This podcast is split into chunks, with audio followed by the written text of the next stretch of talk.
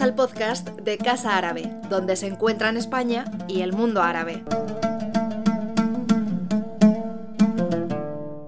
Eh, bienvenidos a esta nueva conferencia online de Casa Árabe.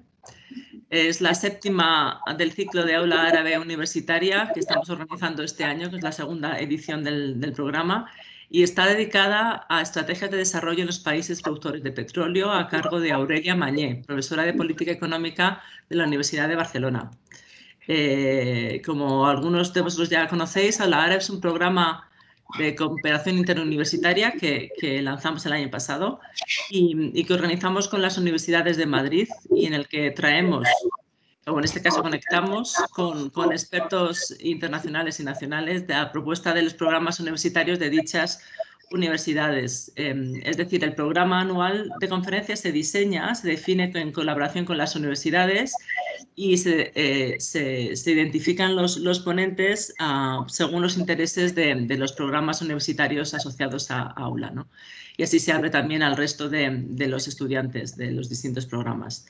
El objetivo, por tanto, es impulsar el conocimiento sobre el mundo árabe y completar la formación eh, impartida por dichos programas universitarios desde una perspectiva multidisciplinar para que se fomente el cruce entre disciplinas y áreas y la, cooperación interuniversitaria.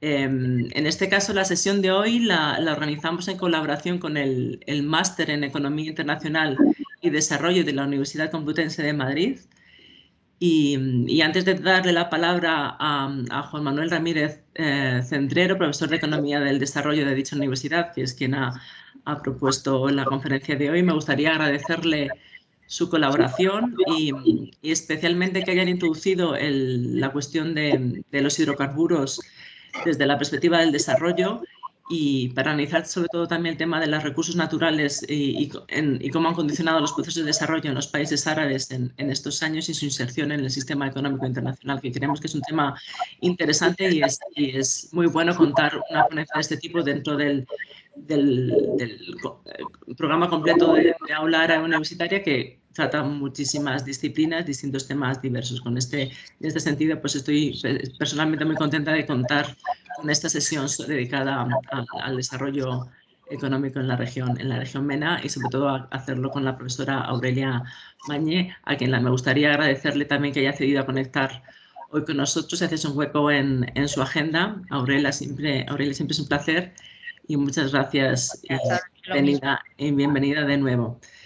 Eh, comentar, comentaros eh, también, antes de ceder la palabra a Juan Manuel, que los estudiantes del, podéis, tanto de los que estáis, bueno, los que estáis conectados desde el aula, lo haréis a través, eh, obviamente, del profesor, pero, pero los que estéis conectados a través de, la red podéis hacer las preguntas al chat uh, de la plataforma, con lo que, mm, bueno, luego el, profesor leerá vuestras preguntas y se las trasladará a Aurelia porque la sesión está siendo grabada y para que, para que así también facilitar la, la comunicación. Gracias a todos por vuestra colaboración y por conectaros hoy con, con, nosotros. Y sin más, bueno, Juan Manuel, tienes, tienes la palabra cuando quieras. Gracias. Bueno, muchas gracias, Olivia. Eh, y eh, ya es el segundo año en que se materializa esta iniciativa. Y también quiero, quiero decir que, por supuesto, mostrando mi agradecimiento a Aula Árabe a la Casa Árabe, proyecto Aula Árabe Universitaria dentro de la Casa Árabe, que es una iniciativa, insisto, que no solo se materializa en este curso, en esta actividad, sino que el resultado es que efectivamente bueno, es una institución colaboradora del máster a la hora de acoger estudiantes en prácticas. De hecho, esta iniciativa también bueno, fue, eh, fue resultado de que hubo estudiantes de este máster que realizaron sus prácticas de máster dentro de la Casa Árabe, por tanto, efectivamente es una, una relación en ese sentido, yo creo que es mutuamente beneficiosa, ¿no?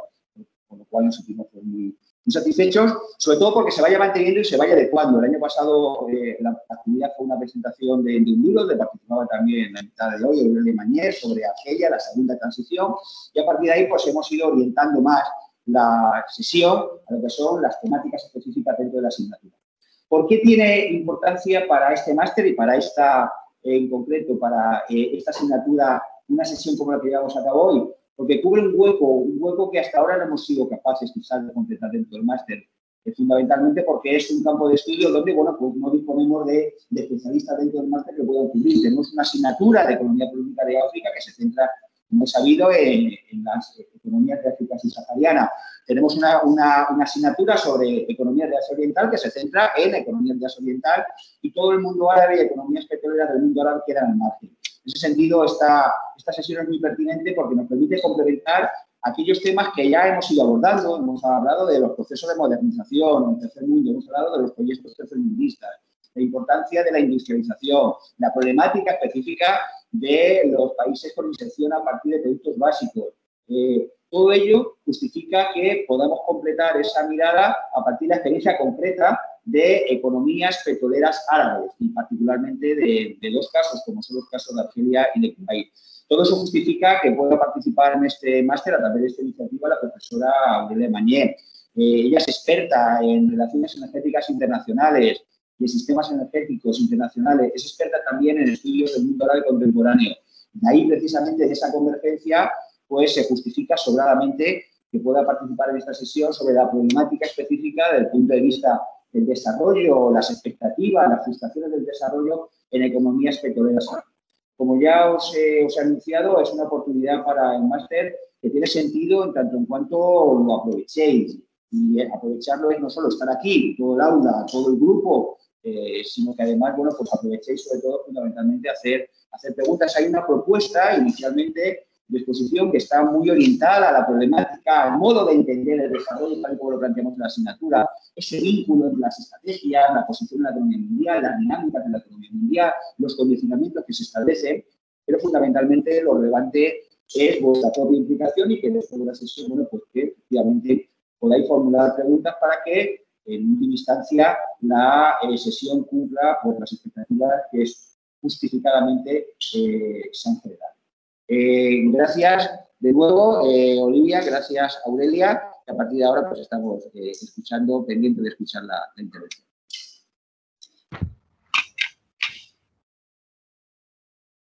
Bueno, pues entiendo que me toca, que este ya es mi momento. Eh, quiero empezar, eh, bueno, primero ya se ha dicho mi nombre, me presento, soy Aurelia Mañestrada, soy profesora. ¿Se me oye bien?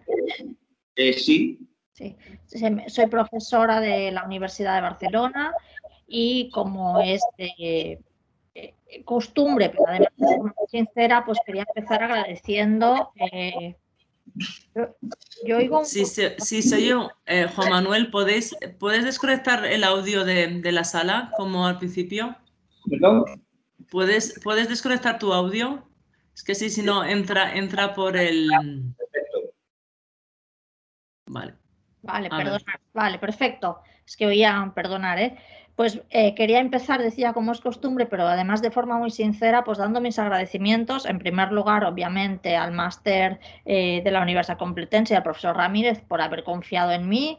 Eh, es cierto que nos vimos, bueno, nos vimos, nos mm, poco en la, en la anterior sesión de, aula árabe en el que efectivamente presentamos el libro sobre y hablamos sobre la segunda, digamos, sobre Argelia y en este caso, pues eh, ahora, como explicaré, voy a hacer una visión más, más amplia y general para también dar lugar al debate al final de esta sesión. Quería también agradecer muy especialmente a Casa Árabe y, como también ha dicho el profesor Ramírez, a su iniciativa de aula mediterránea, hay de aula árabe, perdón, de aula árabe es lapsus, la mediterránea de aula de aula mediterránea, eh, básicamente porque como antes le comentaba a, Olivia, profesor Ramírez, eh, yo entiendo que esta es la función de la diplomacia pública, esta es la función de Casa Árabe y aquí es donde se demuestra, yo que soy una gran defensora de lo público, que este es el tipo de iniciativas que tenemos que, mantener y, que, que, alimentar de alguna manera, porque esta idea de, cooperación interuniversitaria ha permitido, pues, por ejemplo, que nos pongamos en contacto la Autónoma de Madrid con la Universidad de Barcelona o algunas asignaturas de estas universidades para construir, digamos, conjuntamente un, un ámbito en el que hasta ahora pues, no había ni mucha experiencia ni mucha docencia, que es eh, el de las economías árabes, el de las economías petroleras árabes y además desde un enfoque, digamos, de economía mundial, de inserción dentro del sistema capitalista mundial que yo, y de economía política, eh, que yo creo que, que, puede llegar a ser muy fructífero si seguimos colaborando. Y en ese sentido quiero agradecer mucho a Casa Árabe.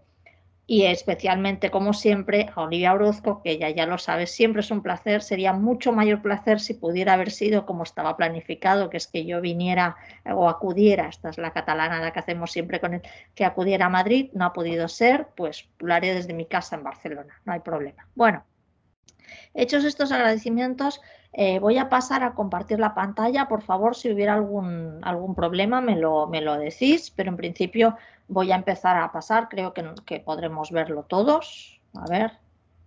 Estaba diciendo que, lo que habíamos acordado tanto con el profesor Ramírez como con Olivia Orozco era hacer una pequeña, que yo haría una visión general de esta cuestión para dejar tema para el debate.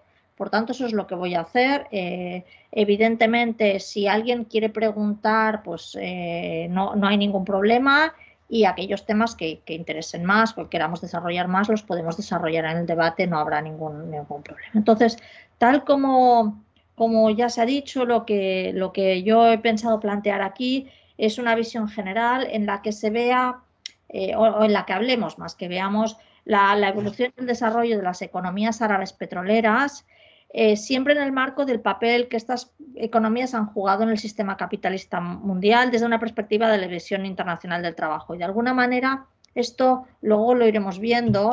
Eh, yo le doy cierta, cierta importancia porque, eh, de hecho, una cuestión que siempre a mí me ha llamado la atención es que cuando se habla de las economías árabes en general, pero petroleras en particular, siempre se las ubica en relación a la función que están jugando en esa división de internacional de trabajo. Es decir, son exportadores de, son monoexportadoras, son eh, exportadores de petróleo, pero no por lo que está ocurriendo, digamos, en el interior de esas economías. Entonces, desde alguna manera, su tipificación y su clasificación y su especificidad viene eh, por este hecho. Entonces, esto es lo que vamos, lo que vamos a ver.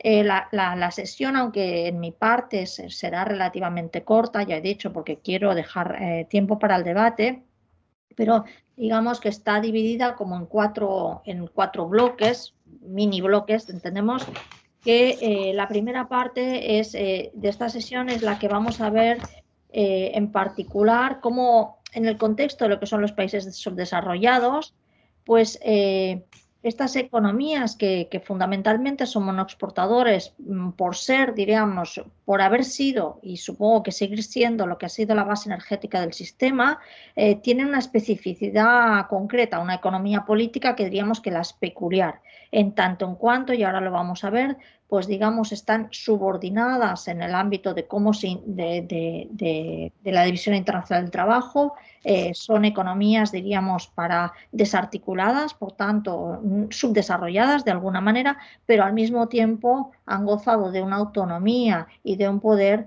que eh, no, eh, no disfrutan el resto de economías subdesarrolladas. Eso es lo que vamos a ver en esta primera parte. En el segundo momento, este contexto del desarrollismo del mundo árabe, lo que vamos a ver es que ha habido o hubo un momento que yo diría de excepción eh, no sé si, si, de posibilidad, no sé si de fantasía, eso lo podemos también hablar en el debate, si eso fue un momento perdido, que era posible o realmente fue la ilusión de que podía haber sido y nunca fue posible que fuera, eso lo podemos discutir, pero hubo esa fantasía de que había la posibilidad de un desarrollo autónomo de estas economías. Y eso es lo que vamos a ver como ese momento concreto. Y ya para entrar en el tercer punto, lo que ya realmente en qué se concreta eso, eso se concreta en la idea de ese tipo muy específico de funcionamiento, que es el que les da el petróleo y aquí vamos a ver pues, cómo eh, se definen, cuáles son las características de estas economías petroleras y vamos a comparar eh, dos casos extremos o ideales, que son el de Argelia como caso, diríamos, ideal de intento de estrategia de industrialización y el de Kuwait, diríamos, como caso ideal de estrategia, diríamos, de, modernización a través de la distribución, que yo no diría de, de, industrialización. Y por último, ya casi abriendo el debate, pues vamos a ver qué queda de lo que ahora sabemos que es el fracaso en términos al menos de estrategias de desarrollo, pero veremos si está el fracaso también en términos de inserción en la economía, en el sistema capitalista mundial. Eso es lo que querría que viéramos en estos cuatro, en, estos cuatro apartados. Voy a empezar aquí.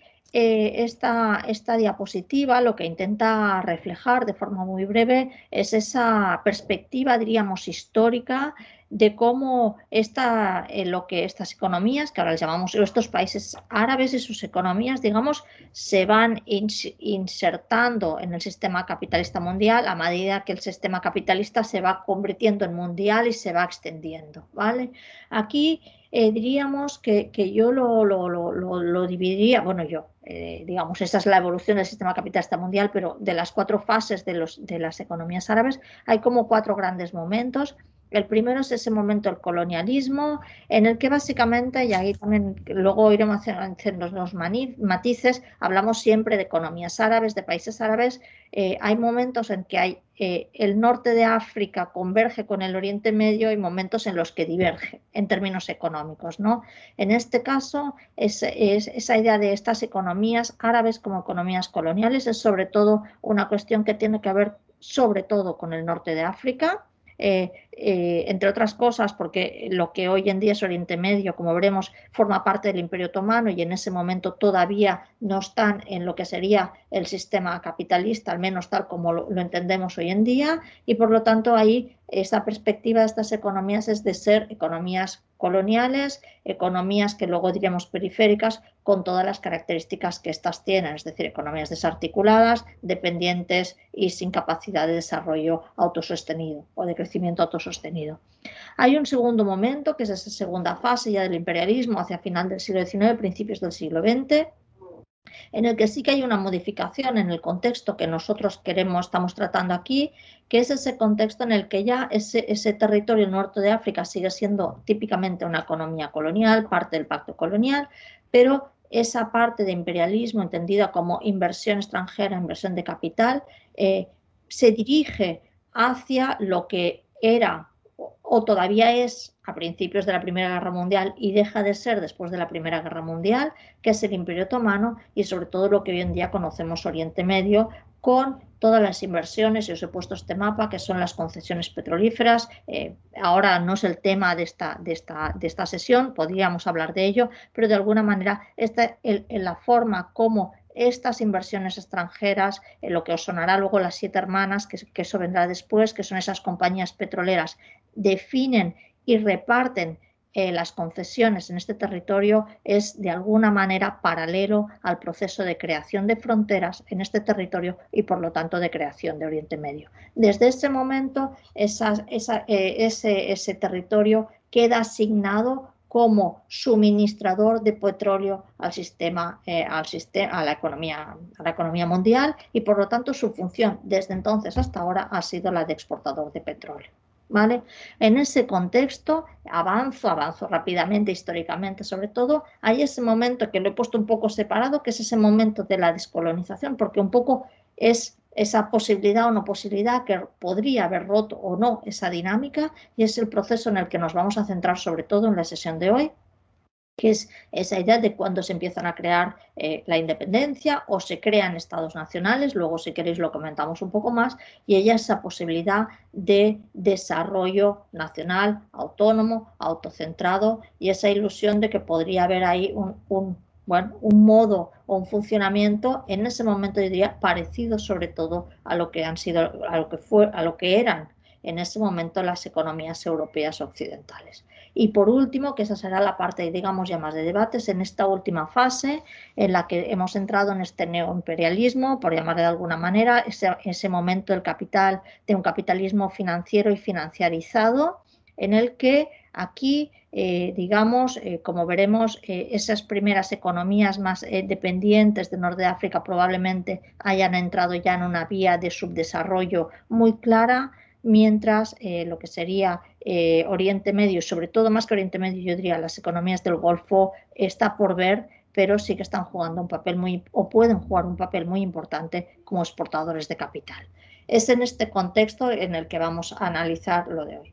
Esta, esta peculiar eh, situación que, aquí estoy, que os he intentado describir eh, brevemente, da esto que, comentaba ya en la introducción, que es esta dual economía eh, política del mundo árabe, porque es, em, son economías que por el hecho de haber sido, de tener petróleo y de ser los exportadores de petróleo, y ahora en este momento algunas de ellas exportadores de capital, tienen una capacidad, digamos, de influencia mucho mayor que la que tendrían otras economías subdesarrolladas. Y esto es lo que vosotros, no sé en qué lado vosotros lo debéis ver, si el derecho o el izquierdo, pero es esta parte aquí de, esa capacidad de influencia y poder y sobre todo, eh, como veremos eh, cuando veamos las especificidades de las economías petroleras, sobre todo lo que les da es una capacidad de autonomía interna que no tienen otros, otros, otros, países otras, otros países y otras economías subdesarrolladas. O sea, esa capacidad de autonomía interna que, por ejemplo, pues, eh, incluso países económicamente, yo diría, mucho más potentes que ellos de,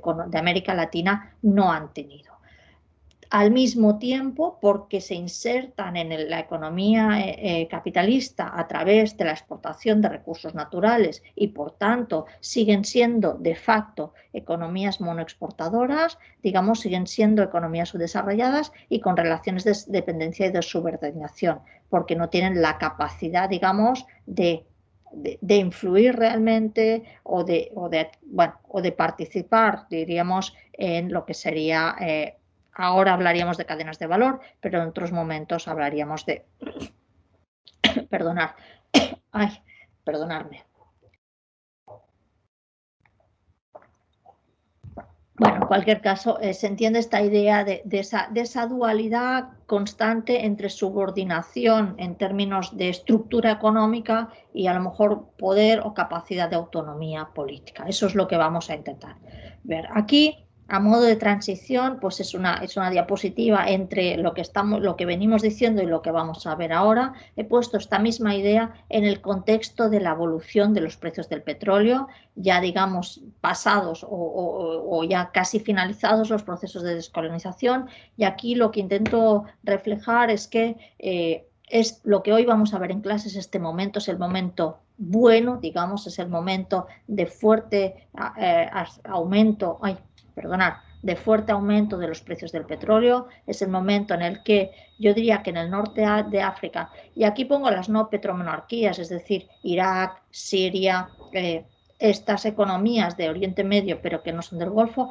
se da todo ese momento de, intento de desarrollo autónomo, o al menos verbalmente así, así se expresa, mientras en lo que serían las petromonarquías se da ese modernismo. De hecho, eh, en la comparativa que haremos, en la breve comparativa que haremos entre Argelia y Kuwait, eso es un poco lo que vamos a comentar, es decir, cómo dos, dos modelos distintos bueno, acaban teniendo unos resultados, como veremos, bastante similares.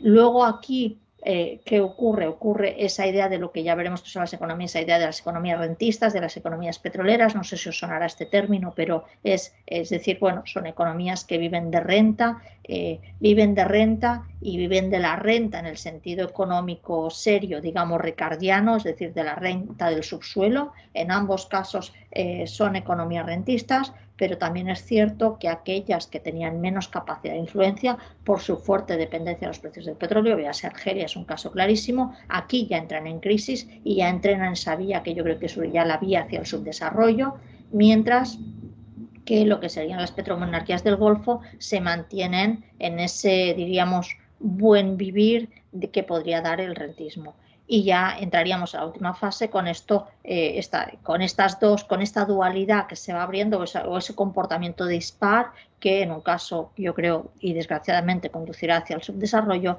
y en otro caso veremos, pero que en este caso les está dando mucho protagonismo por ser exportadores de capital.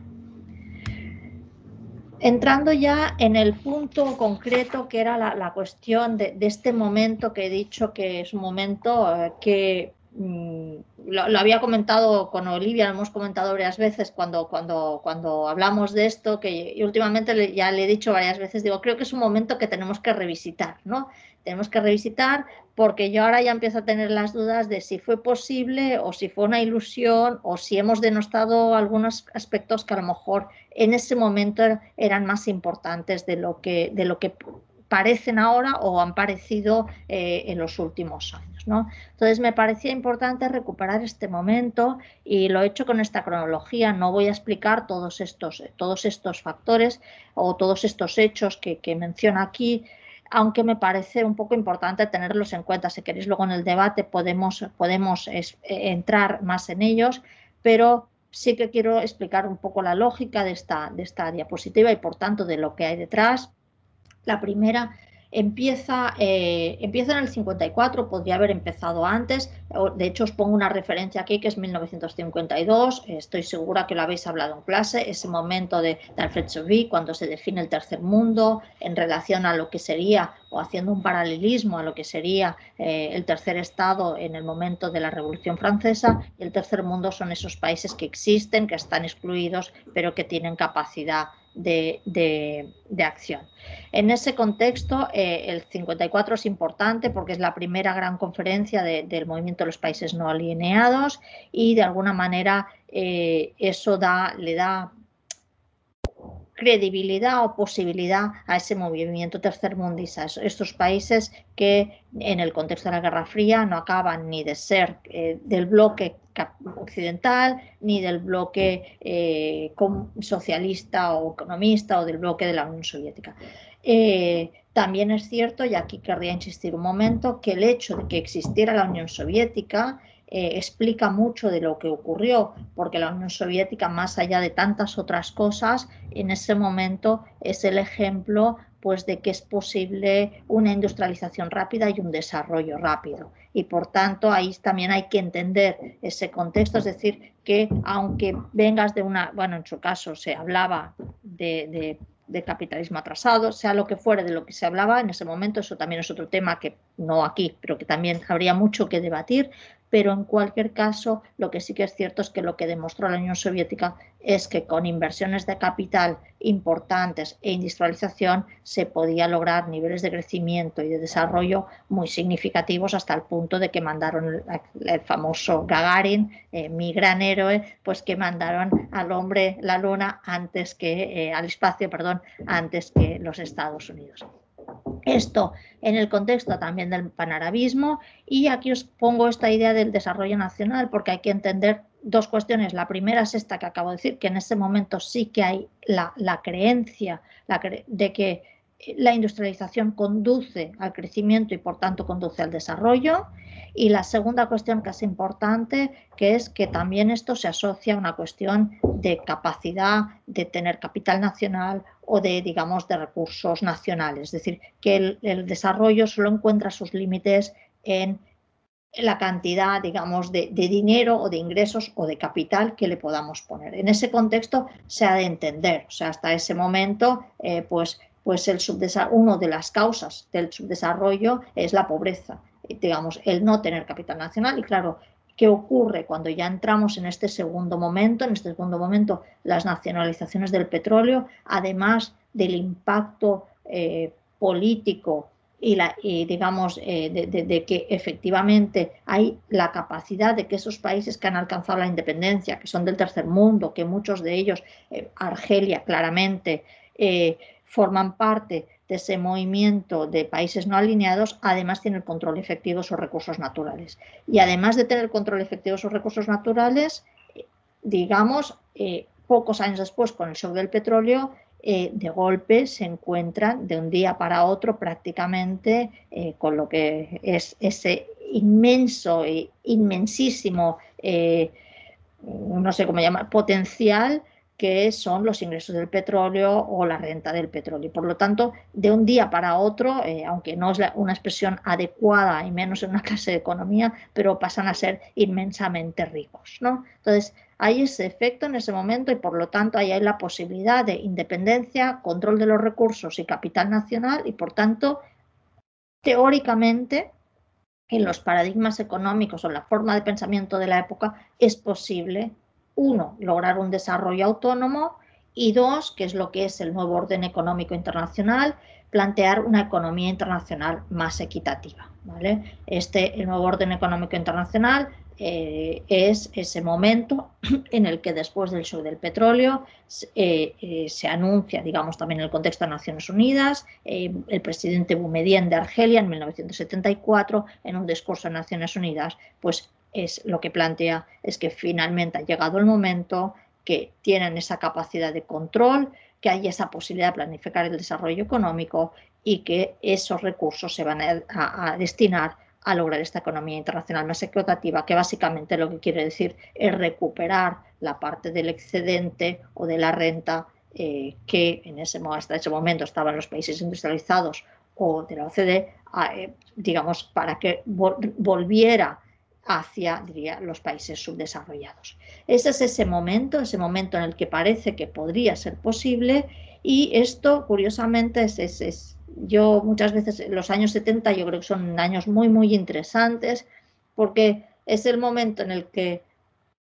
todavía todo es posible y todo empieza ya a no ser posible, ¿no? Y curiosamente es en ese momento que hay la capacidad de control de los, de los recursos naturales en ese momento en que aparentemente, y digo aparentemente, eh, tampoco es el tema de la clase de hoy, pero si queréis luego lo discutimos porque yo tengo serias dudas de que realmente fuera solo una acción unilateral la que llevara a ese aumento de los precios del petróleo, pero aumenta los precios del petróleo, aumenta los ingresos, aumenta la renta, aumenta la posibilidad de financiación de modelos de desarrollo y al mismo tiempo, porque eso ocurre, se genera una cantidad eh, de liquidez inmensa en el sistema, eh, en el sistema, digamos, en el sistema capitalista mundial, que son estos petrodólares, es decir, esos, ese dinero excedente del pago en dólares del petróleo, que inmediatamente pasa a ser reciclado a través ya de lo que ahora llamaríamos el sistema financiero internacional.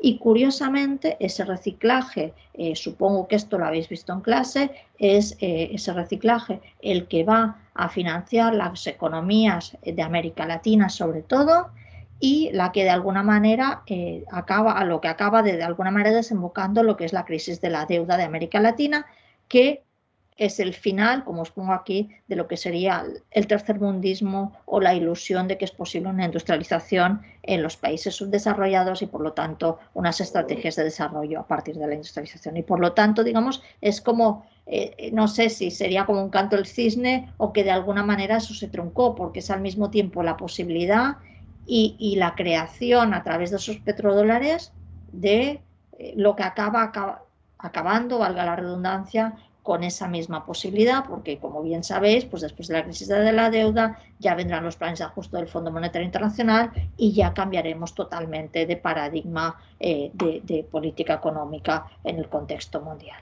Entonces, ese es ese momento. Entonces, lo que, lo que ahora vamos a ver es cómo, bueno, pues qué, tipo, qué, qué modelo de, industrialización o de modernización eh, eh, diseñan o implementan estas, estas economías en ese momento. ¿vale? Para esto, y entramos ya en el tercer punto, lo que, lo que, lo que quería que viéramos es qué significa ser una economía petrolera. ¿Vale? Que es algo poco distinto y también ahí hay una especificidad que también permitirá explicar otras cosas que van más allá también del contenido de esta clase en concreto. Os he hecho este, bueno, este esquema no, os lo he hecho porque este esquema viene, ya, ya ha ido viajando conmigo desde hace muchos años, lo he ido cambiando, lo he ido modificando, pero digamos, es de los esquemas que, que ya llevan muchos años acompañándome en mis explicaciones, pero básicamente aquí lo que veis es esta raya, esto quiere decir que esto es el interior, digamos, de estas economías, recordar esa, esa cuestión que había eh, comentado al principio de esa dualidad entre eh, subordinación y, autonomía interna. Aquí es donde se ve bien. ¿Por qué? Porque aquí estamos viendo que la base, digamos, de esta economía son estos recursos naturales, los hidrocarburos, que, eh, que efectivamente, como os pongo aquí, son el principal componente del PIB. Como media eh, en, estas, en todas estas economías los hidrocarburos van, pueden ir desde el 20% del PIB hasta el 30-40% del PIB en función de cómo evolucionan los precios del petróleo.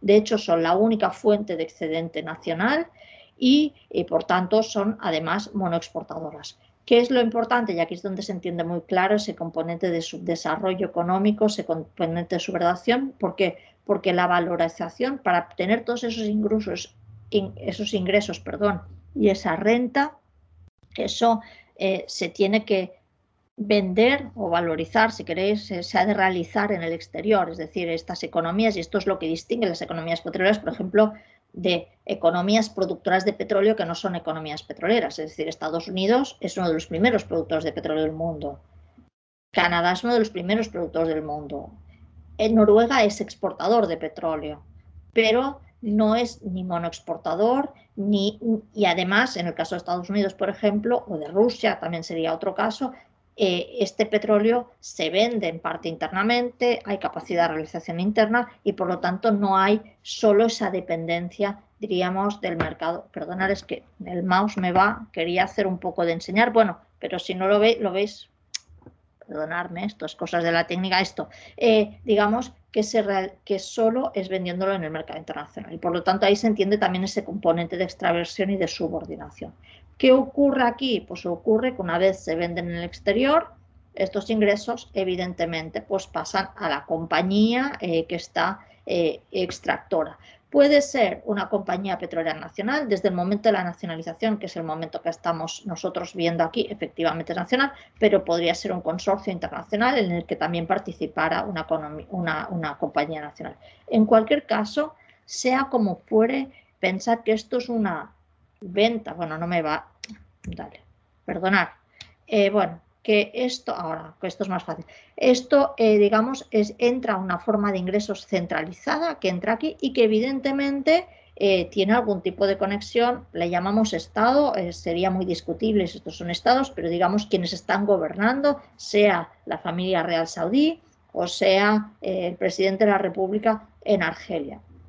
Sea quien fuere, estos ingresos, eh, ya sea porque esta compañía, el Estado es propietario, ya sea porque eh, se pagan impuestos a través de aquí, esto es un flujo de ingresos centralizado que en, este, en este caso y en estos años son los que tenían que ser distribuidos, digamos, para eh, realizar estas estrategias de desarrollo o de modernización. ¿vale? Entonces, aquí lo que, lo que antes de que entren estas dos estrategias, quiero reseñar un par de cuestiones. Una, eh, esto que, os he escrito aquí, que es esta idea de que evidentemente la parte, como describiríamos económicamente, es decir, la principal y prácticamente única fuente de ingresos del Estado es la fiscalidad petrolera, eso es obvio, porque si el principal componente del PIB son los hidrocarburos, es monoexportador, efectivamente esa es la actividad que tiene que eh, revertir sobre los ingresos del Estado, pero lo que es interesante aquí, y esto también es una de las cosas que les las hace únicas y de alguna manera les da una especificidad y tiene que ver con la segunda parte de esa dualidad que yo planteaba de economía política, que es esa capacidad de autonomía, es que una vez ocurre esto, eh, lo, que distingue a economías eh, petroleras de otras economías exportadoras, hablamos incluso monoexportadoras de cacao, de café, de lo que fuere, es que prácticamente no hay factores de producción nacionales, sobre todo trabajo, que participen ni en la extracción, ni en la comercialización, ni en la valorización, obviamente, porque esto se realiza exterior, de estas fuentes de recursos naturales.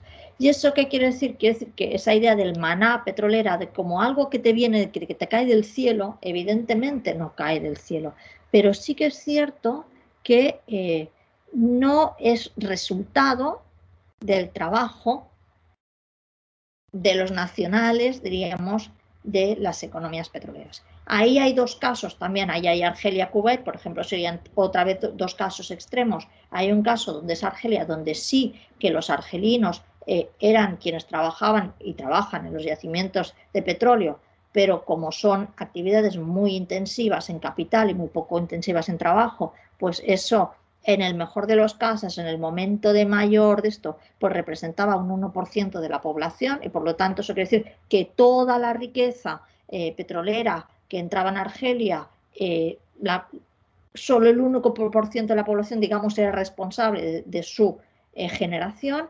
Y luego los casos claramente de las petromenarquías del Golfo, Kuwait es el caso también, era el caso extremo, en el que, como bien sabéis, porque seguro que lo habéis visto, lo habéis, lo habéis oído o, lo habéis visto incluso, por ejemplo, en la película siriana, si habéis visto la película siriana, esto se ve muy bien, pues eh, quien trabaja en los yacimientos de petróleo, bueno, y quien trabaja en general, no son nacionales. Por lo tanto, ni tan siquiera en estos casos, digamos, los nacionales están participando en la en la generación de esa fuente de riqueza.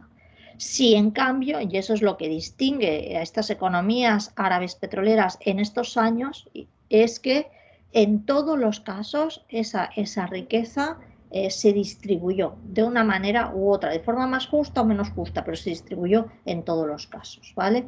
Y eh, aquí apunto una última cuestión, porque es lo que nos eh, permitirá entender lo, lo del final, es que evidentemente esto se puede distribuir internamente, pero también se puede, digamos, empaquetar en fondos de inversión, que son los petrodólares, pues por ejemplo, los que estáis en Madrid, las torres KIO, KIO era la Kuwait Investment Office, que era quien gestionaba estos petrodólares en el exterior. Y por tanto eso también da eh, una capacidad, en este caso también se invierte en el exterior, se obtiene la rentabilidad en el exterior y esto vuelve, digamos, a ser centralizado y también da la posibilidad de redistribución interna.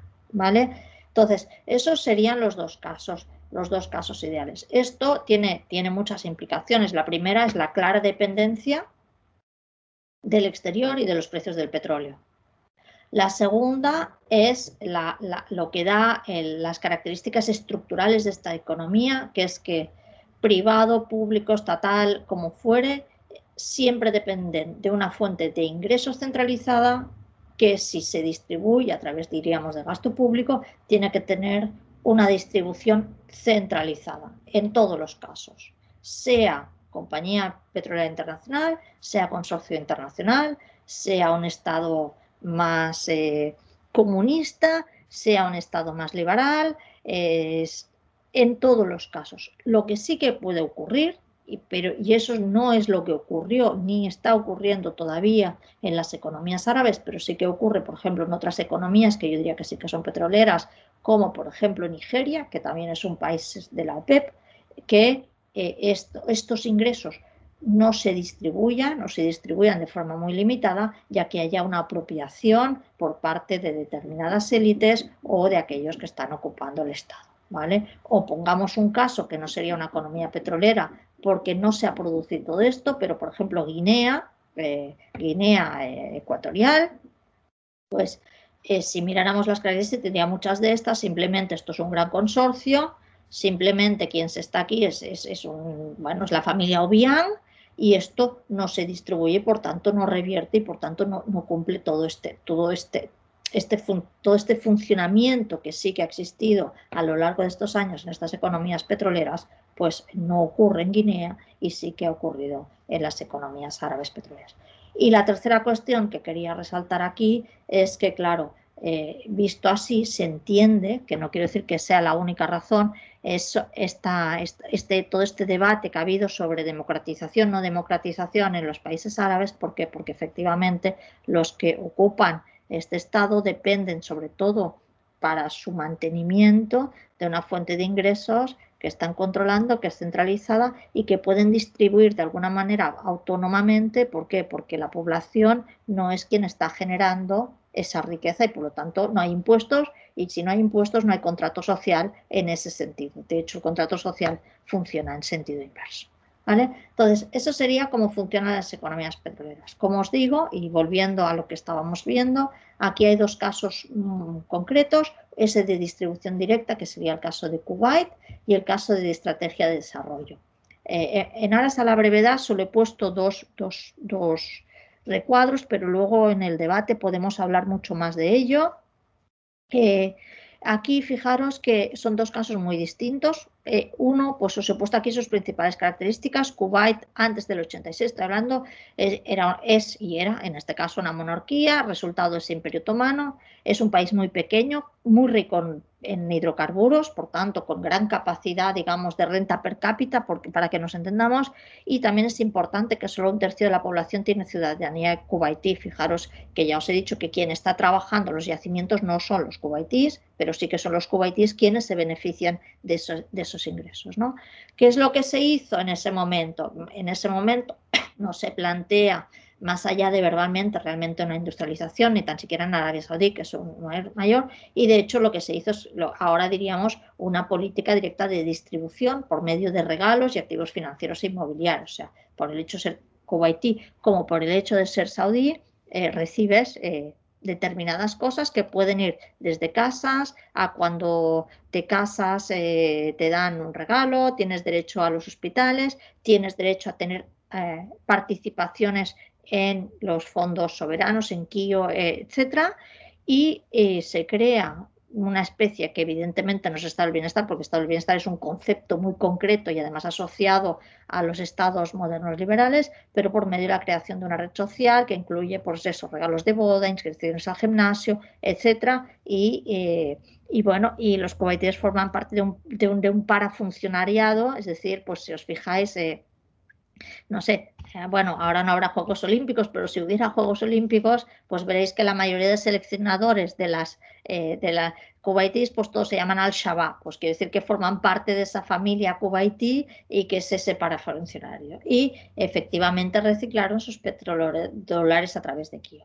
Argelia es totalmente lo opuesto en ese sentido. Argelia, para empezar, no es una monarquía resultado del reparto de mérito humano, es un, país que nace de una traumática colonización muy excluyente, hoy diríamos casi de un apartheid que dura más de 100 años, una guerra de liberación tremenda de, de, siete años y por tanto ahí hay como toda una reivindicación de lo que es la independencia, de lo que es el antiimperialismo, de lo que es el socialismo, etcétera. Es un país mediano en términos de población, y lo era, ahora cada vez, y, menos rico en hidrocarburos. Y en vez de hacer esa política, diríamos, de distribución directa, lo que se hizo es una política de industrialización planificada, que este es un dato que a mí siempre me llama mucho la atención. O sea, Argelia yo creo que es la economía del mundo que tuvo la tasa de formación bruta de capital fijo sobre el PIB, es decir, aquella parte del PIB que se volvía a reinvertir en la economía supuestamente de forma productiva más alta del mundo.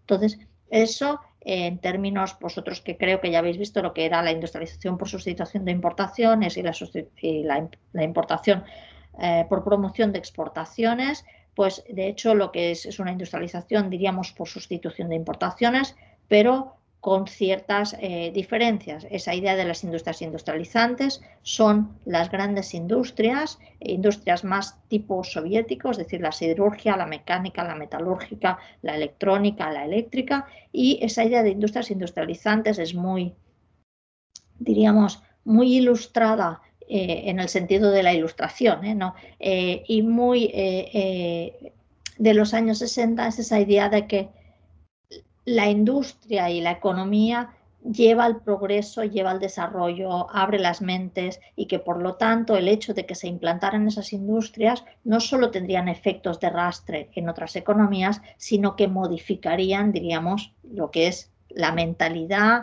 y, de las personas y que de alguna manera llevaría a eso, a, los nuevos a las nuevas personas, en ese momento supongo diríamos los nuevos individuos, eh, a, otro del, de, perdona, los nuevos, los nuevos argelinos a lo que sería el progreso, el desarrollo y el bienestar en el marco del siglo XX.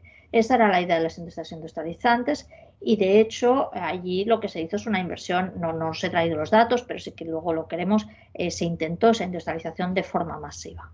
Y en ese sentido crear una especie de Estado soviético y ahí se tiene que tener mucho cuidado. Yo sostengo que no hay... Eh, no hay socialismo real en Argelia. Sí que es cierto que como tenían unos ingresos, pues tuvieron unos gastos, unos gastos centralizados y por lo tanto planificados y había esa apariencia de soviético, pero lo que sí que crearon son esas grandes empresas, esas grandes sociedades nacionales de tipo soviético en las que la gente eh, cobraba sus sueldos, tenía sus escuelas, eh, tenía sus viviendas, tenía sus derechos y por lo tanto hay una, una parte, digamos, de esa integración a través digamos, de ese estado, llamémosles del bienestar, pero en todo cual, un estado social que permitían esa creación de las grandes sociales. Y por lo tanto, en vez de ese parafuncionariado que, que hablábamos de los cubaitis, ahí, digamos, la integración en esos años fue por parte de esa idea de lo que se llamaba la gestión socialista de las empresas, porque formaban parte de todo ese sistema y así de alguna manera se integró a los argelinos. Entonces, eh, eh, en un caso se distribuyó ese petróleo y en otro caso eh, la expresión que se usaba en la época, aunque no es propiamente argelina, es esa expresión de sembrar el petróleo, es decir, sembrar el dinero del petróleo. ¿Para qué? Para invertir en unas, en unas industrias, que eran estas industrias industrializantes, que en el caso argelino eh, se, se, tenían que destinar a eh, como la, mayor parte de la población todavía estaba en el campo, era población agrícola, digamos a la modernización del sector agrícola, tractores, eh, canalizaciones, fosfatos, abonos, etcétera, pues para aumentar la productividad y modernizar el campo, a partir de aquí generar una cierta capacidad de demanda efectiva interna que fuera, digamos, eh, demanda para las industrias manufactureras que ya se podrían construir, digamos, porque tenían la tecnología y la maquinaria de las industrias industrializantes. Todo esto, eh, con el tiempo, pues generaría un excedente que sustituiría a los hidrocarburos como fuente de financiación nacional. Eh, esa era la idea, eh, al menos sobre el papel. Evidentemente, como bien sabemos, esto no es lo que ha ocurrido, pero sobre el papel esa era la idea del modelo de desarrollo argelino. Mm, ¿Qué ocurrió? Pues un gráfico, a veces aquello, una imagen vale más que mil palabras, una imagen vale más que mil palabras, en estos gráficos me divierte mucho hacerlos. Este gráfico aquí lo que veis es la evolución de los precios del petróleo y la evolución de la economía kuwaití y de la economía argelina. Aquí se ve una diferencia que es el momento de la invasión de, de Irak, eh, de, Kuwait por parte de Irak, digamos que este es el momento Kuwait en el que no, pero ¿qué es lo que se ve aquí? Que digamos la evolución, que no el, no el volumen, eh, no la cantidad, pero en el sentido ha sido similar. Esto sería un resumen de que podríamos decir que al final, digamos, eh, macroeconómicamente al menos, eh, ambas economías han tenido resultados similares, porque esto, lo que esto nos está diciendo es que la evolución de todos los grandes agregados macroeconómicos, tanto de Cuba como de Argelia, evoluciona en función de cómo evolucionan los precios del petróleo en el mercado internacional y que por lo tanto siguen siendo economías extremadamente dependientes de ese petróleo. ¿vale? ¿Cuál es el resultado? Pues ahí hay, dos, hay, otra vez volvemos a esa dual economía política.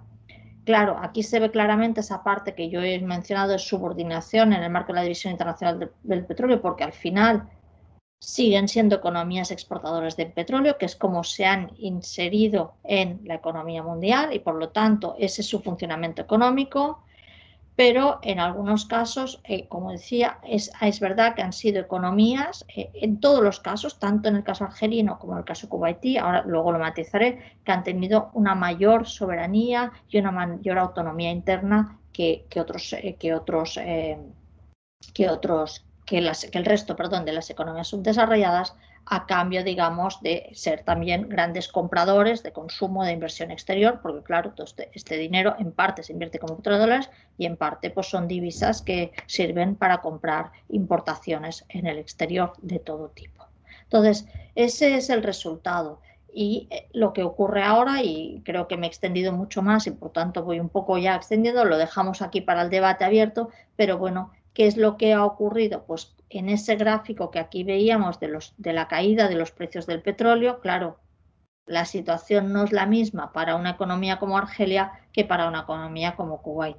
En un caso, eh, Argelia, no solo Argelia, pero sobre todo Argelia, entra en una crisis profunda que le aboca a tener que eh, potenciar más esa, esa parte, digamos, de dependencia, de subordinación y por tanto de subdesarrollo.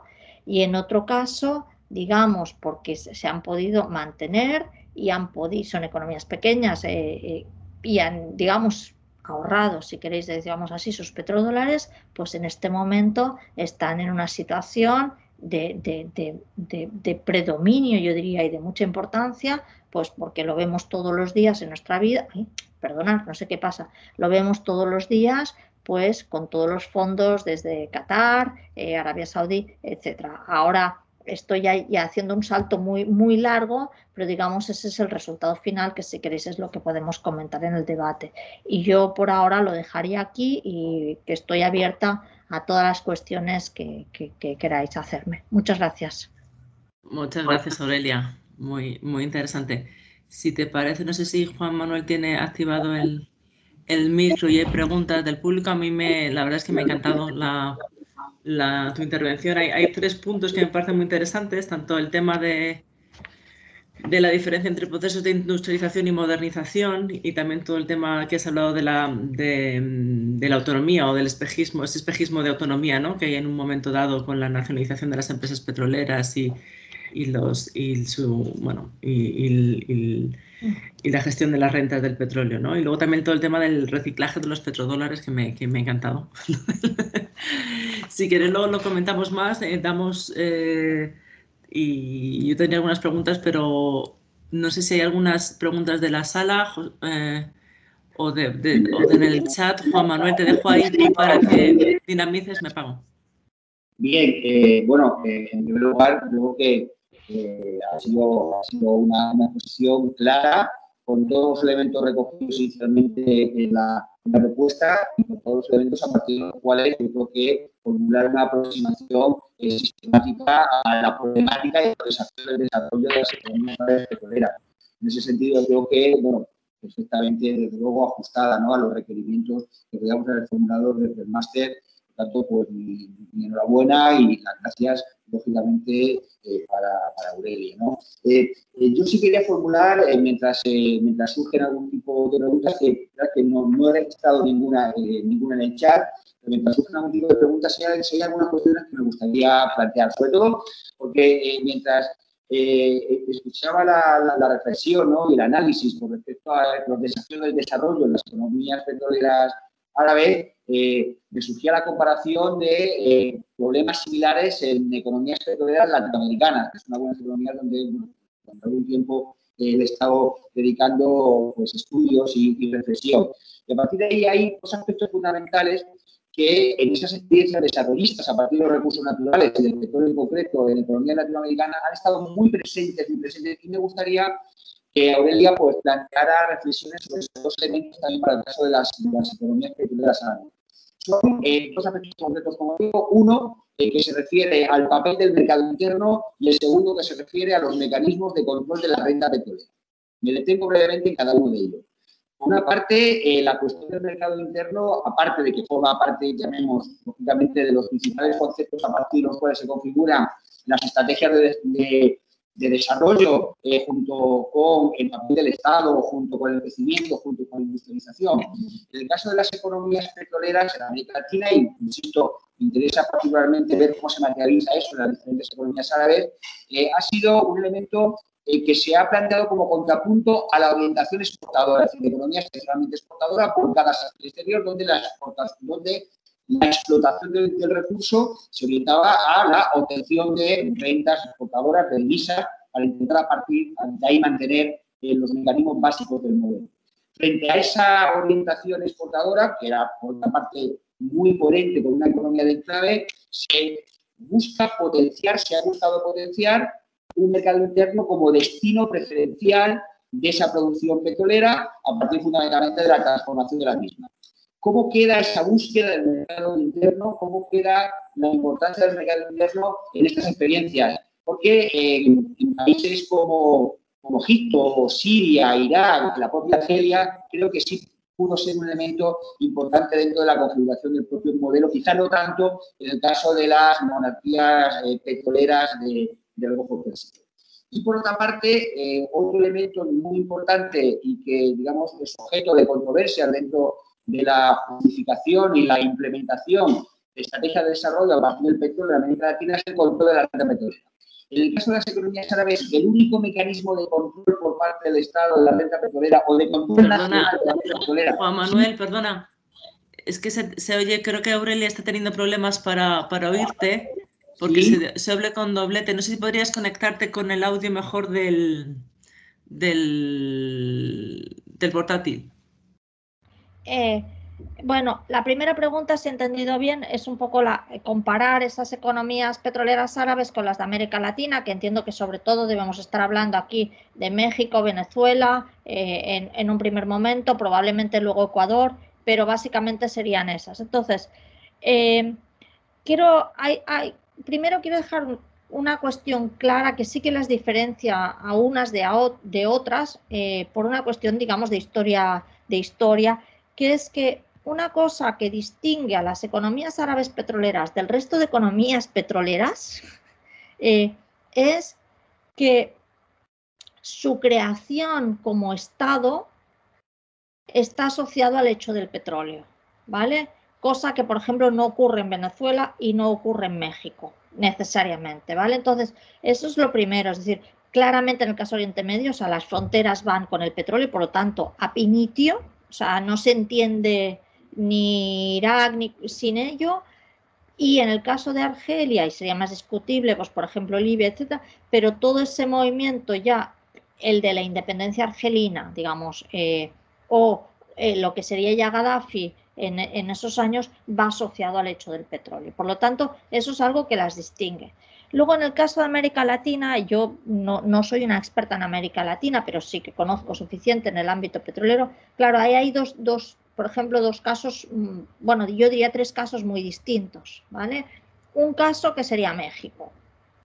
México es un país que efectivamente, eh, salvo en los momentos estos duros de la crisis de la deuda de los años 80, es un país que yo no definiría hasta ahora como economía petrolera, como la definí al principio. ¿Por qué? Porque mmm, Pemex eh, efectivamente produce sobre todo y básicamente para el mercado interno.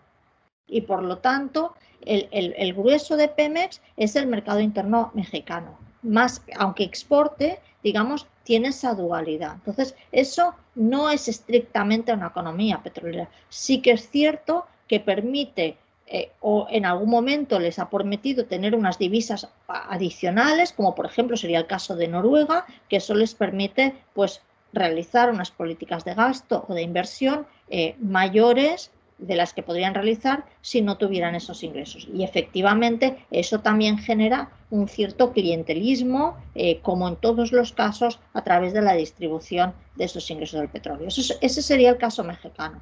El caso venezolano, el caso venezolano es distinto porque eh, por dos razones, yo creo. Una histórica que podría coincidir con México, pero es por su gran conexión de sus exportaciones de crudo con el mercado estadounidense históricamente, ¿vale? Y porque PDVSA es una compañía verticalmente integrada, es decir, que va desde la extracción hasta la comercialización en diríamos, en el extranjero y también en Estados Unidos. Entonces, el juego entre eh, el mercado interno de PDVSA, el mercado interno de PDVSA puede ser a veces Estados Unidos, de alguna manera, aunque sea un mercado externo, pero es PDVSA quien vende directamente Estados Unidos o en algunos casos ha sido Venezuela. A pesar de ello, no ha sido, yo creo, la búsqueda del mercado interno en Venezuela lo que ha pretendido PDVSA y de ahí parte también de todos los conflictos que ha habido con el chavismo durante todos, bueno, durante todos estos últimos años, ¿vale? Y el tercer caso, yo diría de economía petrolera, por ejemplo, sería Ecuador, ¿vale? Ecuador es una economía eh, que no eh, que en ese sentido se parecería más a las, a las economías árabes, no, digamos, en términos de autonomía política, ni mucho menos y de soberanía, pero sí con el hecho de que su sector petrolero es básicamente un, es un enclave, diríamos, en la terminología que nosotros emplearíamos, es básicamente un enclave petrolero de exportación, eh, de exportación de petróleo, que es cierto que es un enclave que, depende de los momentos, ha permitido tener mayores o menores ingresos. Entonces yo creo que ese es un poco eh, los, las tres tipologías.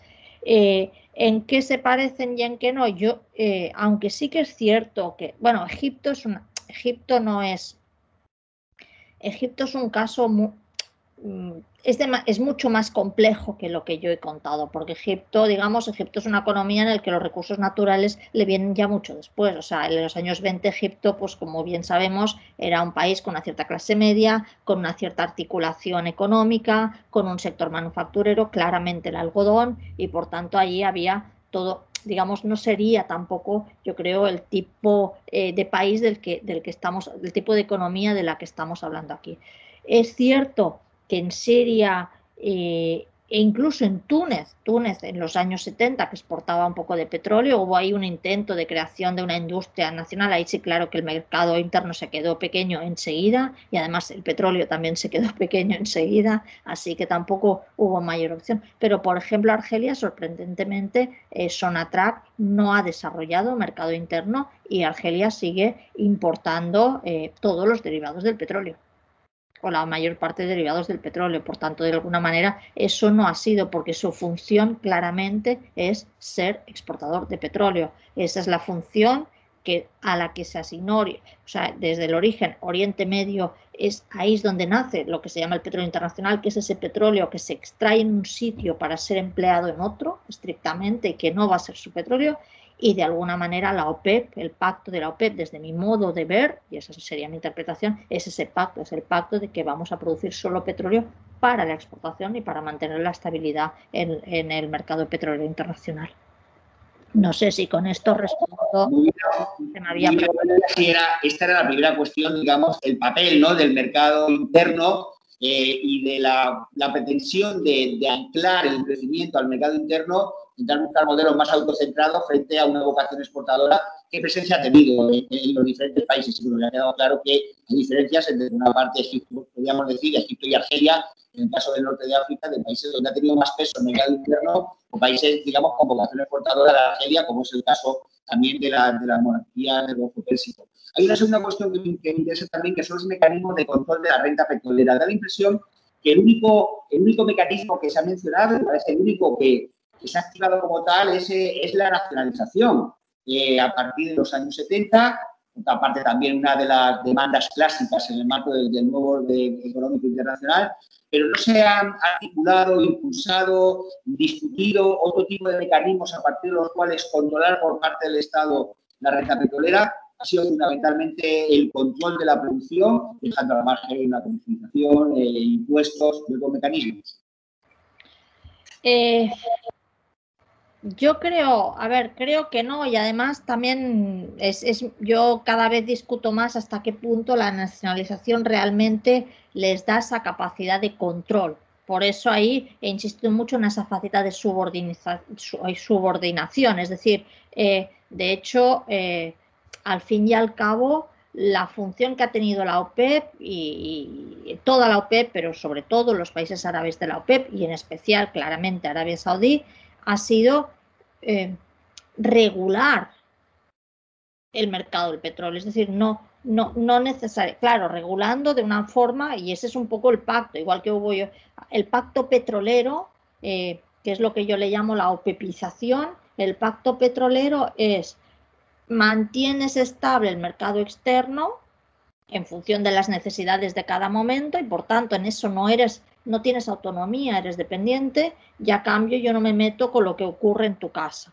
cómo distribuyes internamente esto en tu casa, ¿vale? Eso es un poco el pacto petrolero. Entonces, realmente es cierto que los mecanismos de control, y, ese es, y esa, es, esa es la gran desgracia de alguna manera, es, es haber dependido tanto de algo que no se controla en el fondo. Es decir, sí que hay pactos que permiten que te beneficies de eso. Véase el caso de Arabia Saudí con Estados Unidos, la interrelación entre ambas economías es clarísimo, pero, por ejemplo, no sería el caso de Argelia. Entonces, realmente hay muy ha habido muy pocos mecanismos y, claro, eh, por ejemplo, en el caso de Argelia, pues cuando las cosas han ido mal dadas, eh, ya entra y se tuvo que en el año 94 se acudió al Fondo Monetario Internacional y el Fondo Monetario Internacional eh, implantó sus, bueno, promovió los planes de ajuste estructural y entró inversión extranjera, claro, ¿Cuál ha sido, como siempre, la moneda de cambio? La moneda de cambio ha sido eh, sucesivos cambios en la ley de hidrocarburos y los sucesivos cambios en la ley de hidrocarburos sobre todo modifican dos cosas. Modifican la fiscalidad petrolera es decir, el porcentaje de, ingresos, digamos, que revierten eh, otra vez eh, al interior del país y por otra parte eh, el arbitraje internacional, es decir, al final si hay conflicto, quién tiene capacidad de decisión sobre cómo se arbitra esto. Entonces, de alguna manera, claro, el hecho de que tus, una nacionalización solo da soberanía en el marco de las fronteras, ¿vale? Entonces, ¿Qué ocurre? El petróleo, como hemos visto, no hay mercado interno para el petróleo, no se realiza internamente, por lo tanto, aunque seas Arabia Saudí, si tienes todas las reservas de petróleo del mundo, pero no lo puedes transportar, no lo puedes refinar, no lo puedes comercializar, eh, no puedes producir, no lo puedes comercializar, ese petróleo no sirve para nada. Y entonces ahí está también el eterno juego entre, entre, entre esos países que aparentemente eh, tendrían mucha capacidad de influencia y su dependencia de los mercados externos para lo que es su principal componente de exportación, que es el petróleo. El caso más claro de esto pues, fue la nacionalización en el año 52 en Irán de Mossadegh, que no es país árabe, pero eh, cuando se nacionalizaron los activos de British Petroleum, pues nada, se tuvieron que luego pactar los precios y aquí no ocurrió nada más, digamos, en ese sentido, ¿no? No sé si con esto respondo a lo que me estabas preguntando. muy bien, Aurelia. Eh, no sé si hay alguna pregunta que se pueda, que se pueda formular.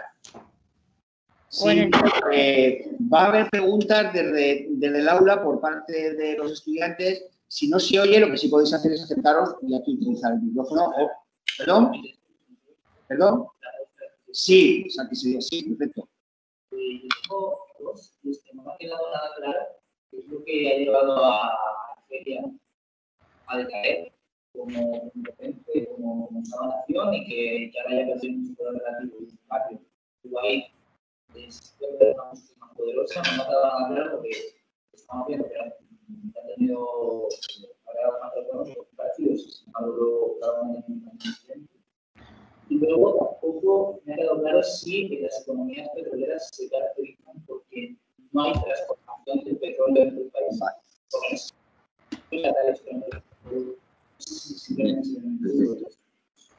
Aurelia, no sé si has escuchado la pregunta o la, la formulo bien, entiendo.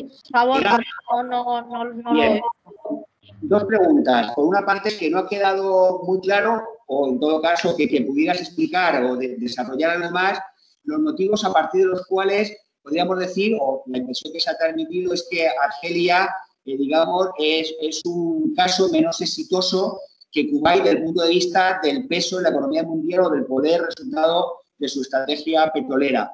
Eh, ¿Cuáles serían los factores a partir de los cuales, bueno, pues se podría explicar esa evolución, parece que diferente, de Argelia, cada vez más encogida, con menos peso y con un proceso más bloqueado que en el caso de Kuwait, por una parte, y la segunda, la segunda pregunta se refiere a que si se podría definir una economía petrolera como aquella que es incapaz de transformar la materia prima, eh, eh, el hidrocarburo, el petróleo en productos más elaborados, un desarrollo de, industrias asociadas. Ese sería el rasgo, el rasgo distintivo. Vale. A ver, sobre lo primero, que entiendo bien que es por qué Argelia no tuvo el éxito que ha tenido tuvo Kuwait. Juan Manuel, perdona, Juan Manuel, ¿puedes apagar el audio que si no se le oía dos veces a Aurelia? Gracias. Sobre lo primero, que entiendo que lo que se me ha preguntado es eh, por qué Argelia no tuvo tanto éxito como Kuwait. Bueno, ahí hay distintos, hay distintos elementos, ¿vale?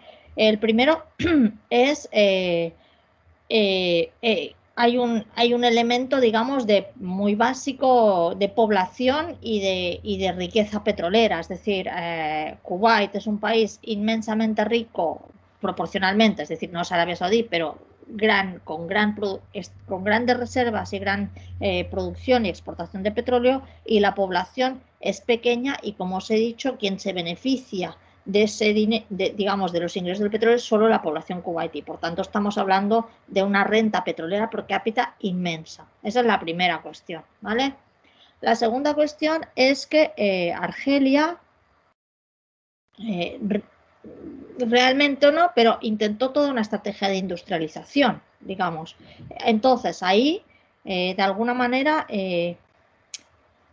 se perdió una ocasión. Se perdió una ocasión porque se, se malbarató muchísimo dinero en un contexto, esto seguro que lo habéis visto en clase, pues, pues todo ese contexto de la industrialización, de, las, de la compra de industrias de llave en mano, producto en mano, yo creo que todos estos términos os servirán, eran grandes empresas, grandes industrias que se implantaban en contextos en los que no existía ni el entorno, ni las infraestructuras, ni los suministros, ni, ni, la calificación profesional para que esas empresas funcionaran y por lo tanto eso de alguna manera entendedlo, pero fue tirar ese dinero a la basura, ¿vale? Otra cosa es que sirvió para otros, para otros motivos políticos, para legitimación, sirvió para mantener eh, el nivel de vida de mucha gente, no estoy discutiendo eso, pero no sirvió para la industrialización, ¿no? Entonces, ahí qué ocurrió, pues ocurre también, ese es otro segundo elemento que incide en parte, ¿por qué? Porque está claro que, imaginaros, los, eh, eh, los dirigentes argelinos que salen de esa eh, guerra súper cruenta, una colonización excluyente de liberación nacional, e imaginar que dicen, bueno, ahora lo que vamos a hacer aquí es empezar a repartir dinero a todo el mundo. No, eso no es a lo que se aspiraba. ¿no? En cambio, en Kuwait pues ¿qué se esperaba del emir de Kuwait? Pues que básicamente siguiera haciendo lo mismo que había hecho y por tanto que se distribuyera ese dinero. Entonces, de alguna manera, claro, los éxitos y los fracasos en función de lo que pretendes. Y ahí está esa diferencia que, que apuntábamos al principio, que por eso he puesto modernización en vez de industrialización, porque realmente, claro, el fracaso del modelo argelino es que no se llega a industrializar. Y como no se llega a industrializar por sus condiciones, digamos, de país periférico, digámoslo así, o de, o de economía colonial que no consigue superar, como tantas otras, esa, ese, eh, es, esa, no quiero utilizar la palabra etapa porque no me gusta lo de las etapas del desarrollo, pero entender esa fase no, no, no, no permite superar esa fase y, y, y, es pobre en petróleo y por tanto las cosas empiezan a ir muy mal. En el caso de Cuba nunca hubo el objetivo de industrializarse, lo que hubo era el objetivo de seguir viviendo como habían vivido, pero de las rentas del petróleo. ¿no? Entonces, ahí eh, esa es una, discusión que creo que ya tuvimos una vez aquí en Casa Árabe, ¿no? De si eso era subdesarrollo o no era subdesarrollo, eh, era desarrollo no era de subdesarrollo.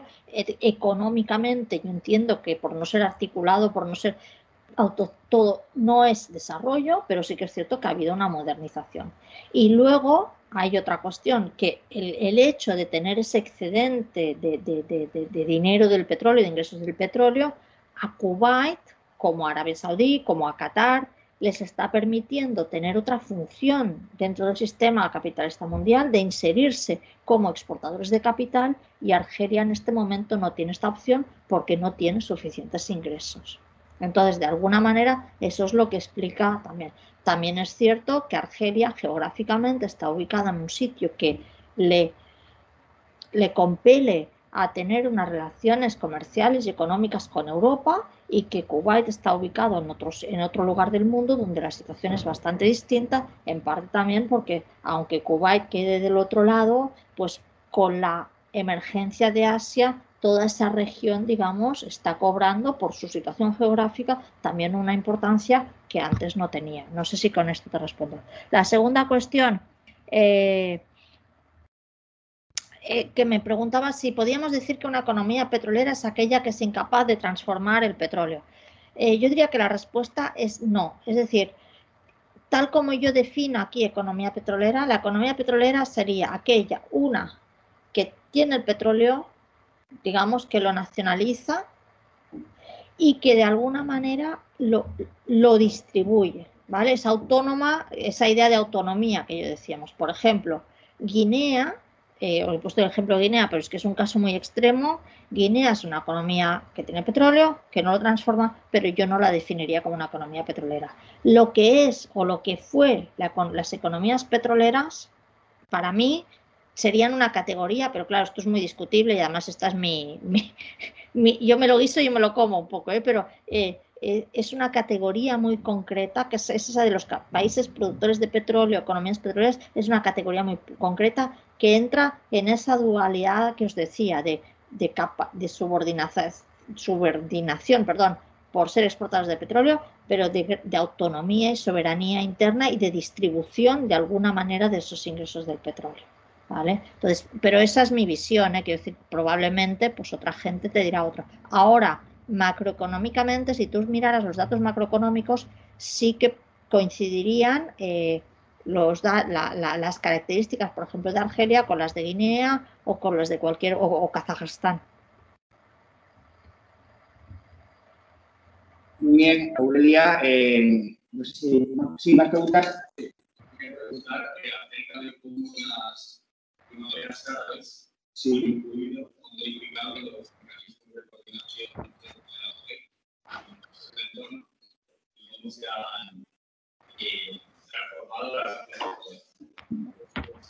de la una pregunta que hace referencia a las llamadas primaveras árabes en qué medida afectaron, modificaron los mecanismos de coordinación dentro de la OPEP y cómo afectaron también a la población de fuerzas, ¿no? Dentro de, ah. estas economías. Eh, yo aquí, eh, eh, digamos, lo formularía al revés. Es decir, que probablemente las primaveras árabes en algún en parte fueron fueron como fueron porque ya no funcionaban los mecanismos de coordinación de la OPEP. Es decir, no que no funcionaban los mecanismos de coordinación de la OPEP, que yo creo que no han funcionado nunca. O sea, eventualmente en el año 73 y nunca más. ¿Vale? Lo que sí que ha funcionado es la función de Arabia Saudí como regulador de este mercado del petróleo. ¿vale? Pero lo que sí que, claro, esto nos daría lugar a otra clase, que si queréis otro día, pues quedamos, no hay problema, pero que es, a ver, la OPEP yo, bueno, cada vez más yo pienso que la, OPEP, la OPEP es el resultado de lo que ocurre en los años 70, ¿vale? Y lo que ocurre en los años 70 se puede leer de dos maneras. Se puede leer como que hay ese momento de, soberanía, de reivindicación, de panarabismo eh, frente a Israel, y de que efectivamente hay un intento de que, estos, de que estos países se impongan frente a, a, las economías occidentales y digan el petróleo es nuestro y nosotros vamos a controlar el precio. Y esa es una lectura. Y la otra lectura es eh, ver que en ese momento, ya desde los años 60, la economía estadounidense, bueno, tiene bastantes problemas, sobre todo tiene dos, eh, para lo que ahora nos atañe, ¿vale? Uno, que eh, su petróleo, los costes internos de su petróleo están subiendo mucho de precio y que por lo tanto, digamos, el petróleo doméstico nacional ya no es competitivo en comparación con el exterior y es más, eh, países, por ejemplo, europeos, están comprando petróleo Oriente Medio más barato que el que ellos están produciendo y que, por lo tanto, para seguir, eh, digamos, siendo competitivos, se necesita una equiparación en el nivel de precios. Y si se miran las estadísticas, esto ya sabemos que las correlaciones no son explicativas, pero son, eh, lo que se vería es que el shock del petróleo lo que hace es poner a los precios internacionales al mismo nivel que los precios de, extracción interna, eh, que los costes internos de Estados Unidos. Y ese es el momento en que Estados Unidos entra en el mercado internacional. Y por lo tanto, digamos, ese shock del petróleo podría haber favorecido ese movimiento. Eso es lo primero que vemos. Lo segundo, que seguro que habéis visto en clase, sabéis que en los años 70 está toda la cuestión de la financiación, de la guerra del Vietnam, se necesita financiación eh, si habéis leído en clase, pues por ejemplo, el libro de Varoufakis del Minotauro Global, es ese momento en el que empieza esa absorción y qué ocurre con, la subida de los precios del petróleo, pues que se generan los petrodólares y que por lo tanto se genera capacidad de financiación. ¿Dónde van esos petrodólares? Pues van en, primer lugar a adquirir deuda del Estado, eh, bonos del Estado, eh, letras del Tesoro, perdón, en Estados Unidos, ¿vale? Y por lo tanto ahí también hay una interrelación. Entonces, desde ese punto de vista, la OPEP, perdón, me he enrollado mucho, pero para decirte que la OPEP para mí es el instrumento que se crea en los años 70 para regular determinadas necesidades del mercado del petróleo internacional y de la economía eh, mundial, ¿vale? Entonces, mi, argumento, me preguntaba sobre las primaveras árabes. ¿Cuál sería mi argumento aquí? Mi argumento sería, si hubiera pasado algo equivalente a las primaveras árabes en el año 70 y algo, 80, ¿esto hubiera sido posible? No, se hubiera zanjado. Es decir, eh, Gaddafi era intocable. Por mucho que... ¿Por qué? Porque esas economías cumplían una determinada función. ¿Vale? En, en estos dos contextos que os, estoy, que os estoy explicando. Entonces, ¿qué ocurre? ¿Por qué pueden pasar, no porque pasan, sino porque pueden pasar sin que haya intervención, al menos de los países occidentales en el término en, ese sentido? Pues básicamente porque a lo mejor ese papel de regulador de la OPEP en el sentido que estoy diciendo ya no es necesario, ¿vale? Y añadiré algo más. Para mí, ¿desde cuándo no es necesario? No es necesario especialmente, ya venía de lejos, pero el momento de el punto de inflexión es la invasión de Estados Unidos eh, de Irak. ¿Por qué? Porque rompe de raíz lo que es la base de la OPEP, que es la relación entre esos gobiernos nacionales, estos estados nacionales y las, y las grandes compañías petroleras internacionales. Al romper eso, se rompe la lógica y el funcionamiento de la OPEP. Es una respuesta un poco larga, ¿eh? no sé si esperabas. Pero, pero, se ha quedado, se ha quedado muy, muy clara la, respuesta y en todo caso la interpretación de por qué suceden digamos, determinados acontecimientos en un momento histórico determinado y la funcionalidad de los mismos a, las propias dinámicas, ¿no? La reunión mundial. ¿Hay, otra, ¿Hay otra pregunta? Sí.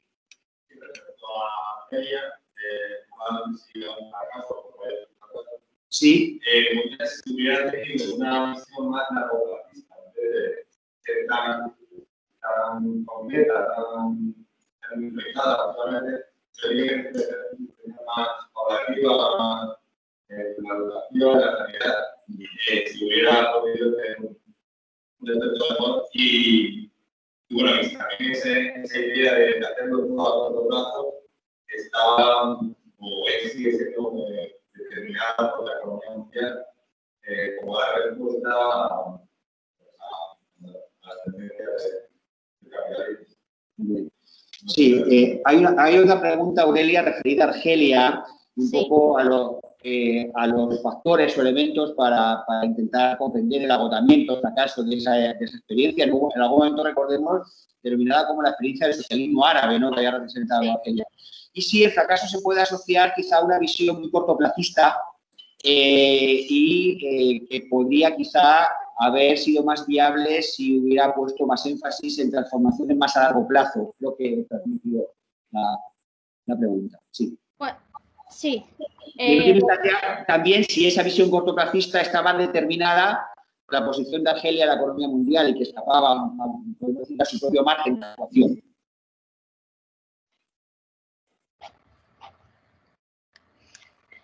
Bueno, eh, intentaré hacer una respuesta más corta, aunque esta la podría hacer muy larga. A ver, eh, yo creo que ahí intervienen dos factores, eh, como siempre. Es decir, hay una parte en la que, eh, eh, digamos, por cómo se crea Argelia, por cómo se crea el Estado argelino, eh, este es uno de los temas que yo siempre, digamos, he desarrollado, allí hay una, digamos, una, crisis básica de legitimación de alguna manera y una necesidad de hacer las cosas rápido, efectivamente, y ahí entraría ese cortoplacismo, ¿no?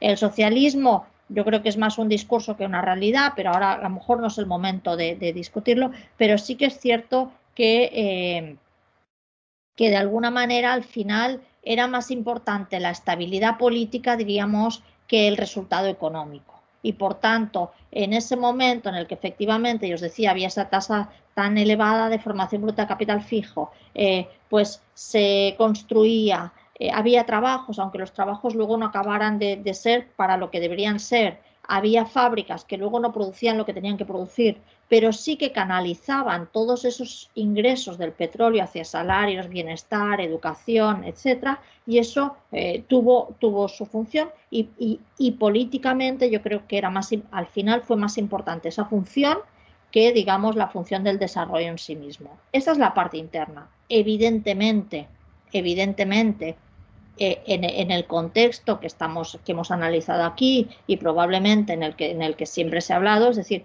esa idea de, bueno, eh, imaginemos si se pudieran hacer esos, esas cosas, esos hechos contrahistóricos que no se pueden hacer, pero imaginemos que Argelia hubiera triunfado en eso. ¿Quién les hubiera comprado? Imaginemos que, que, se convierten en los años 60, que era lo que tocaba, en una potencia eh, de la industria automovilística internacional, digamos que era la, la gran industria eh, eh, del momento. Estoy segura que ni Renault, ni Volkswagen, ni Citroën, eh, y probablemente tampoco Ford, ni General Motors, nadie hubiera aceptado esto. Es decir, no hubiéramos comprado coches argelinos. ¿Vale? Entonces, ahí, claro, también está ese papel y por eso entraba en esa idea de, de, de, subordinación y la importancia de esa división internacional del trabajo, porque también es cierto que yo no creo que eh, hubiera sido posible. Que hipotéticamente y muy hipotéticamente hubiera sido posible si el panarabismo hubiera sido una realidad económica de creación de una región mucho más amplia, a lo mejor eso sí que hubiera sido posible, ¿vale? Pero claro, em, si empezamos ya por el norte de África, ya sabemos que para empezar, Argelia y Marruecos, que es su vecino, no se hablan.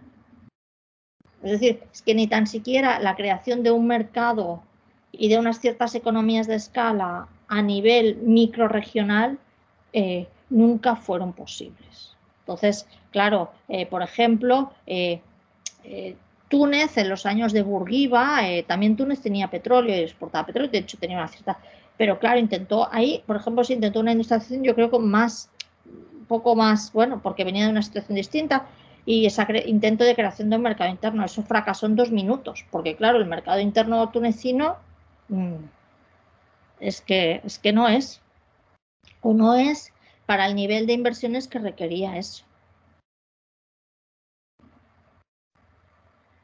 Muy bien, muchas gracias, Aurelia. En todo caso, una última, una, última pregunta.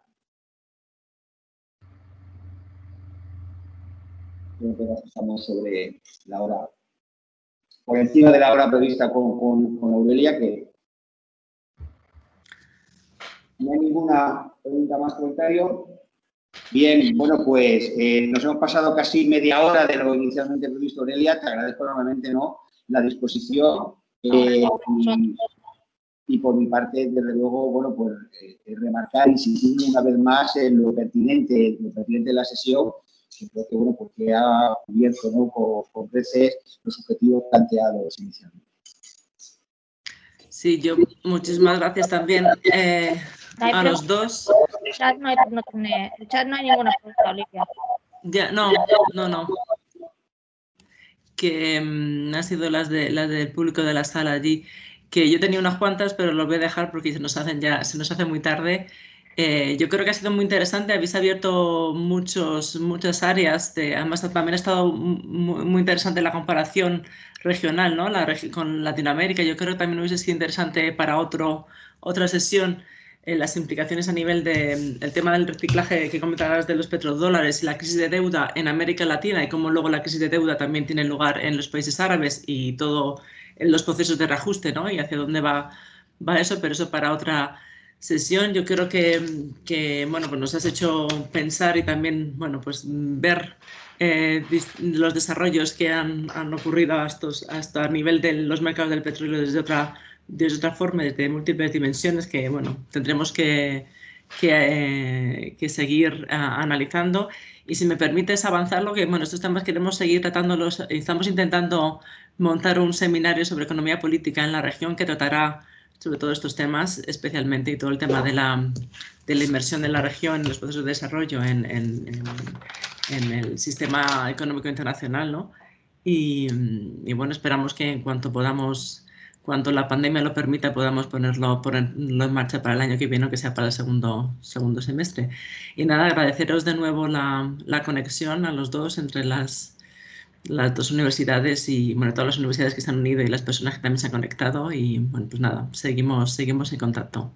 Ahí esta tarde a anunciar y comentaros que también tenemos una sesión esta tarde que estará relacionada por, porque inicialmente había dos sesiones de aula porque íbamos a hacer un seminario también presencial en Casa Árabe en torno al tema de economía política, porque esta tarde eh, eh, tenemos la conferencia de Luis Martínez sobre el Estado en los países árabes tras, las revueltas y, seguro que también tocará algunos de los aspectos que, se, han, comentado aquí, ¿no? sobre cómo la configuración del Estado a la vez de, estas economías em, petroleras. ¿no?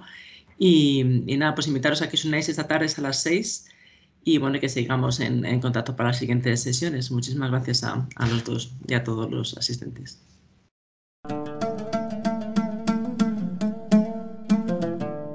Gracias por escucharnos.